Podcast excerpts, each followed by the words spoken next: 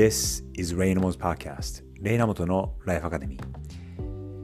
皆さんこんにちは。クリエイティブディレクターのレイナモトです。このポッドキャストではニューヨークに住む僕が毎日5分ほど日帰りのテーマでライフ、キャリア、クリエイティビティを軸にこれからの世界の中での日本人の未来を考えていきます。エピソード No.289 今日のテーマはグローバルキャリア論でいきたいんですがグローバルというと今カタールで行われているワールドカップ日本中が注目していると思います。昨日ちょうど日本とドイツの試合があってこれが今回のワールドカップの日本の試合の初めてのゲームだったんですが圧倒的にドイツの方が強いチームで日本が各あ勝つ確率が14%ドイツが勝つ確率が60%以上そしてせいぜい引き分けになったとしてもそれが20%ぐらいで圧倒的に日本に対する期待が、えー、正直あまりなかったっていうのが事実です。そんな中このワールドカップの初めての日本戦がドイツという今日本がいるグループがドイツス,、えー、スペインコスタリカ日本と、えー、グループオブデスと言われているぐらい非常にこれを突破するのは難しいという状況ではあるんですがそんな中で日本がドイツ優勝候補であるドイツ強豪を任してしまったといういい意味での大番狂わせになっています。でですね、えー、今日のそのテーマはこれに関係することでグローバルキャリア論。ワールドカップで見えた日本企業が世界で戦えるヒントというテーマで考えてみたいと思います。今回のこのゲーム前半は圧倒的にドイツが押していてえ日本これちょっとやばいんじゃない？そして最初に失点を許してしまったので本が不利な形で後半に入ったんですが後半の、えー、途中で 2, 2人の新しい選手を入れてでそれがこの点数につながったというゲームでした。最初堂安選手が、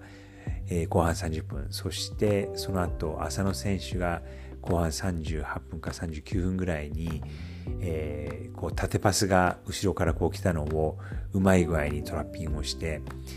自分とゴールの間に相手のディフェンダーがいるのにそれも自分よりも全然大きい体格のディフェンダーがいるのにそれに負けずにスピードも技もそして気持ちも負けずに、えー、ゴールに向かっていってそして、えー、ゴールキーパーをこうすり抜けるようなシュートを放ちそれが見事に決まったというそんな素晴らしい得点でしたでそれを見て思っていたんですが日本人の選手も相手がこの体が大きくても全然やっていけるじゃんっていうことを見てて思ったんですね今回のワールドカップ日本チームの今までになかった状況っていうのは26人の選手がいる中実は22人が海外のチームのに所属してたという経験を持っている。そして今現在でも、19人、その26人のうち19人が主にヨーロッパで活躍をしている。なので、ほとんどの選手が海外で経験を積んでいるんですね。でそこで思ったのは、え、やはりその体格的にはあの日本人は負けてるところはあるんですがテクニックだったりとかそういうところで補って全然その世界レベルで戦っていけるなっていうのが特に今回の試合で見れたのかなと思います。でそれはやっぱりその世界に学ぶっていうだけのことではなくて世界レベル世界トップレベルでプレーをしている選手が多数いてその世界を知って世界のトップレベルを知っていてそれに慣れている。なのでこういう世界の舞台でいろんな国でプレーをしている選手が集まったチームが世界レベルでやっていけたやっていけてるのではないかなというのが今回のこのドイツに勝てた理由の大きな要因かなと思いました。で、そういうところから見ると、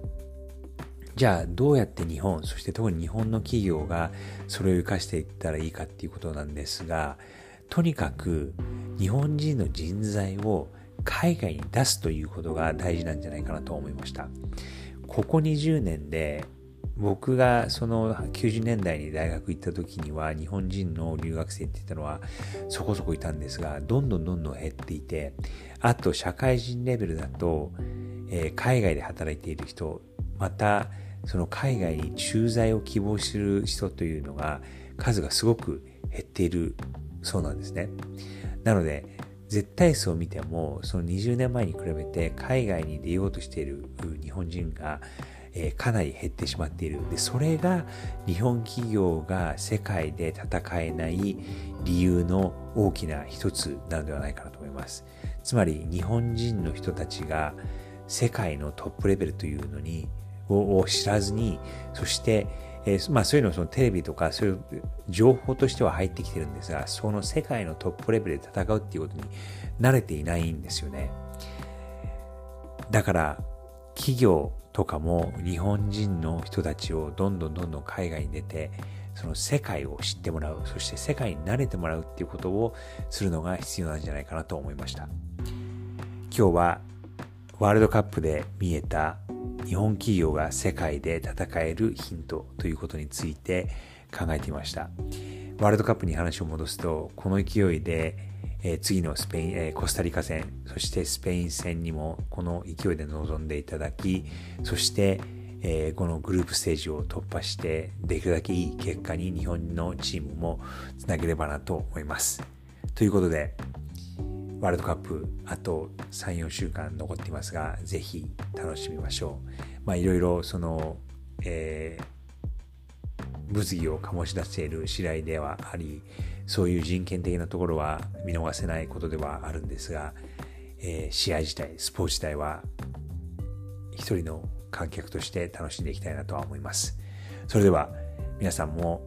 良い一日、そしてワールドカップを楽しんでください。Enjoy the rest of the week!